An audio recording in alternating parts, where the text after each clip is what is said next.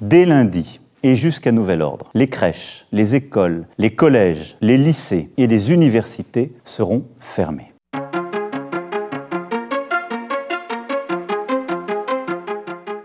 Le 12 mars 2020, le président de la République a annoncé la fermeture de tous les établissements scolaires. Laurent Cardona, proviseur adjoint du lycée pilote innovant international, témoigne de son expérience dans ce contexte particulier.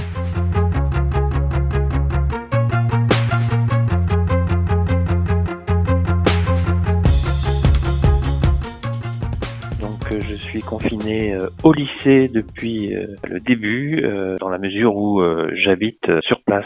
On est trois, euh, Madame Cosmi Verdi, la gestionnaire, Monsieur Raffi, le proviseur, et moi-même, euh, à venir régulièrement euh, au travail, quotidiennement. Bon, c'est un choix euh, personnel parce que on a nos outils de travail, notre espace de travail à proximité, donc c'est pratique et ça permet aussi de rythmer les journées plus facilement. Quelle a été votre réaction à l'annonce de la fermeture des écoles?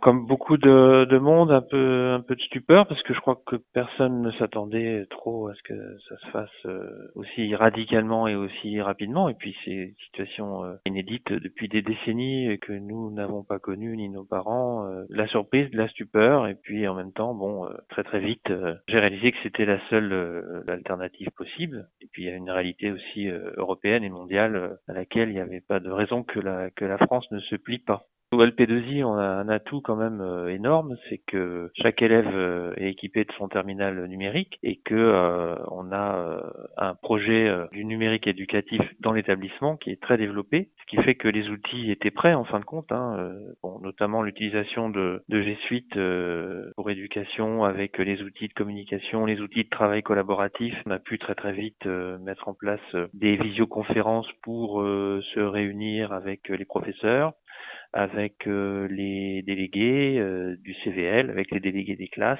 avec les représentants de parents d'élèves aussi, de façon à pouvoir euh, faire des propositions d'organisation et ajuster ces propositions en fonction des, des retours de ces différentes personnes que j'évoquais à l'instant. Et, et, je crois qu'aujourd'hui, on a un système qui, qui, fonctionne, même si effectivement les récentes annonces sur les examens font qu'il y a, bon, c'est un petit peu difficile, disons, de maintenir la motivation chez, chez nos élèves. Mais bon, ça, ça fonctionne quand même.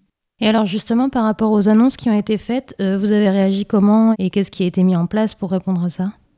Bah, en fait, par rapport aux annonces ministérielles, nous, on est, ce qu'il faut savoir, c'est qu'on est logé à la même enseigne que que les élèves et les parents d'élèves et les citoyens, c'est-à-dire qu'on a eu l'information comme tout le monde. Donc, euh, bah, pour l'instant, on est en train de voir un petit peu d'évaluer la situation, c'est-à-dire voilà, quels sont les cas particuliers des élèves qui ont des options particulières ou qui ont des situations particulières qui font que Peut-être que ces modalités de contrôle continu vont être problématiques pour eux, et puis après, dans notre communication avec les services du rectorat, de pouvoir faire au mieux pour ces élèves-là. Euh, après, on, on attend, euh, je dirais aussi, les, les instructions euh, précises sur les modalités techniques de mise en place de ce contrôle continu pour pouvoir se mettre au travail. Mais bon, voilà, on essaie d'anticiper au maximum.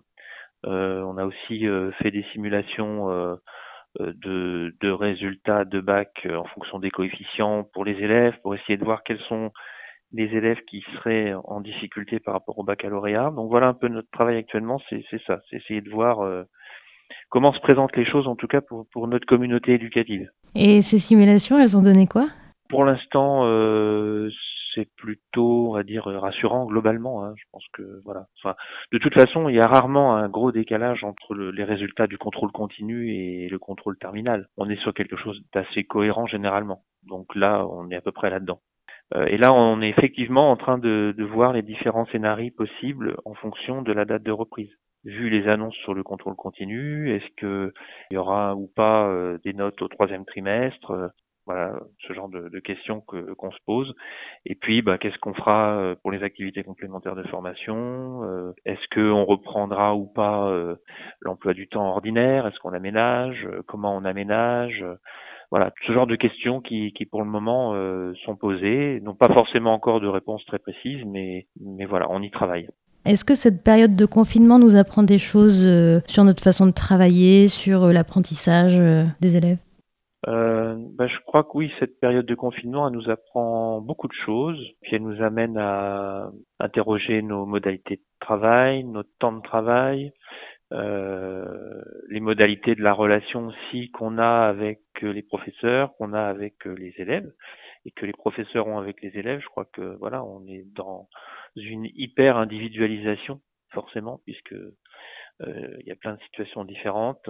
Néanmoins, on essaye de garder euh, la notion du groupe parce qu'on se rend compte que c'est important aussi et que les élèves euh, expriment euh, un manque de relations sociales, un manque de relations de groupe en fait. Hein. Donc on essaye de maintenir ça virtuellement, si je puis dire, à distance avec les outils dont, dont on bénéficie. Ça nous apprend que le lien social, il est, il est, quand même hyper important, il est à conserver. on a aussi des élèves, alors ça c'est un petit peu pour, pour l'anecdote, mais c'est ça représente peut-être quelque chose aussi, hein, qui nous disent ils sont contents de garder un contact avec les profs euh, autre qu'un lien purement pédagogique, hein, euh, parce que euh, ça leur fait du bien de parler à d'autres personnes que leurs parents et leurs frères et sœurs.